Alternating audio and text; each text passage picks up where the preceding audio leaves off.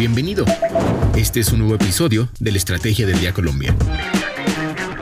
Traído para ti por bloomberlinia.com y dirigido por Andrés Garibello.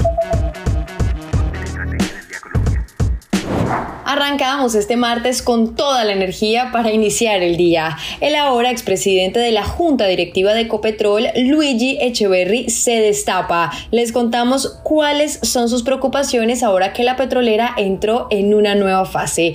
Y hablaremos del dólar que sigue con su escalada histórica. Arrancó semana con un nuevo máximo histórico de 4.999 pesos. Soy María C. Suárez y esto es La Estrategia del Día, edición Colombia. ¿De qué estamos hablando?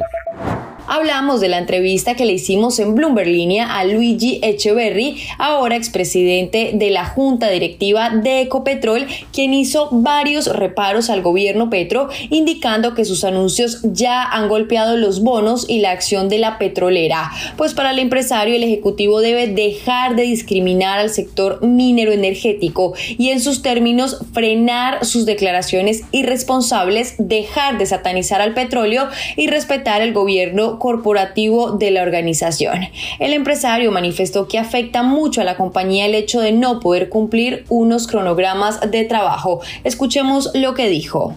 Lo que más me preocupa es que Ecopetrol no pueda cumplir el plan de inversiones hacia futuro y que, los socios no le crean a Colombia.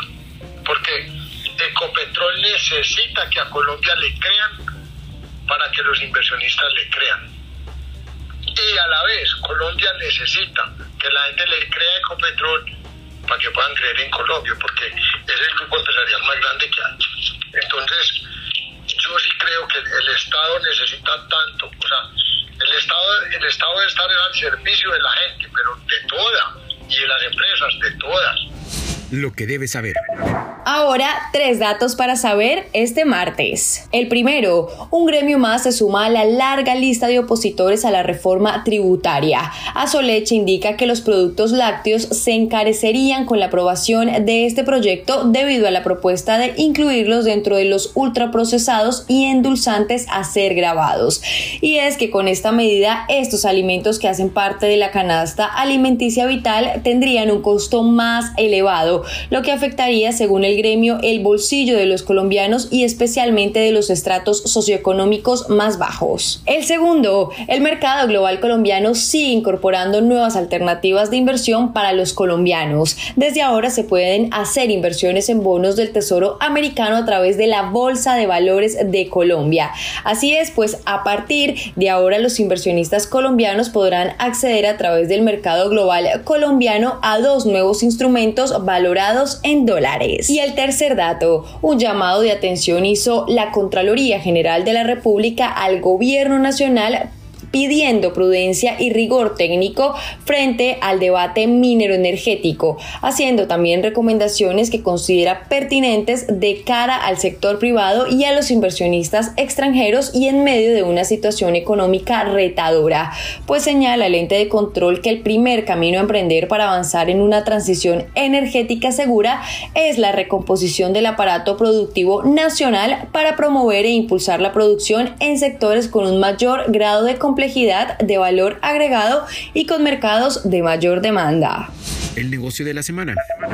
Y en el negocio de la semana tenemos a Daniel Salazar, periodista de Bloomberg Línea que sigue de cerca la escalada histórica del dólar, que arrancó esta semana alcanzando un nuevo máximo histórico de 4.999 pesos, a un solo peso de tocar la barrera de los 5.000 pesos. Hoy la tasa representativa del mercado con la que amanece el país es de 4.968 pesos. Daniel, adelante. ¿Qué fórmulas tiene Colombia para contener las históricas subidas del dólar? Las últimas semanas han sido difíciles para el peso colombiano, que ha tocado mínimos históricos casi que jornada a jornada. Un contexto global adverso marcado por las altas tasas de interés para contener la inflación y un dólar que se mantiene fuerte globalmente han puesto contra las cuerdas al peso.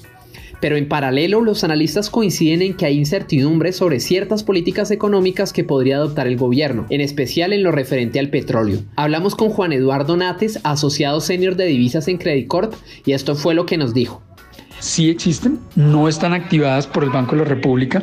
En este momento las medidas están, en las medidas para control de volatilidad que consisten en eh, ver cuál es el promedio móvil eh, de la moneda eh, de los últimos 20 días y compararlo eh, a una medida de volatilidad que en, el caso, digamos, del Banco de la República está puesta en el 4%. Entonces, si el peso subiera más del 4% que ese promedio móvil, lo cual está sucediendo desde el viernes pasado, se activarían las medidas de, control de volatilidad.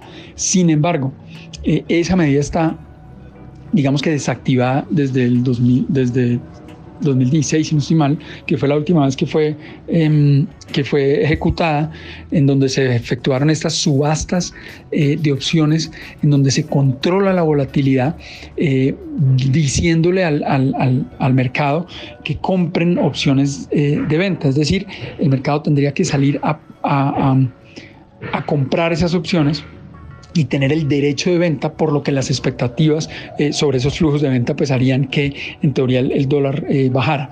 A pesar de que existe esta salida, el analista considera que tratar de intervenir podría no ser efectivo, según lo han mostrado casos recientes como el chileno, en donde los efectos fueron temporales. Por lo anterior, considera que los esfuerzos se deben centrar más bien en la comunicación del gobierno la comunicación eh, pues no ha tenido, la comunicación del gobierno no ha sido asertiva, eh, las propuestas de los, de los ministros de alguna forma, eh, o sea, algo como lo de, como lo de la ministra de Trabajo, proponiendo que se congelen los precios, etcétera, el, el, mismo tweet de, de, del presidente diciendo, proponiendo, entre comillas, un control a, a los capitales golondrina, todas estas cosas es lo que ha generado que esta volatilidad se salga un poco de control eh, y que tengamos el dólar y que el dólar, el peso colombiano se haya llevado los 4.500 y los 4.580 que había sido como ese, eh, como ese primer nivel. Em, y luego los 4.670 que era nuestro máximo histórico.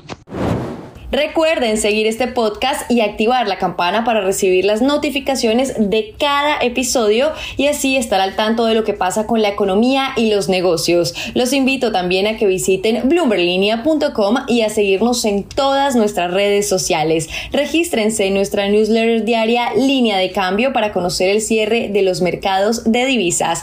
Y no olviden que acá está la información independiente que une a América Latina. Nos escuchamos mañana. Esta fue La Estrategia del Día Colombia. Dirigido por Andrés Garibello, producido por Arturo Luna y Daniel Hernández. Que tengas buen día.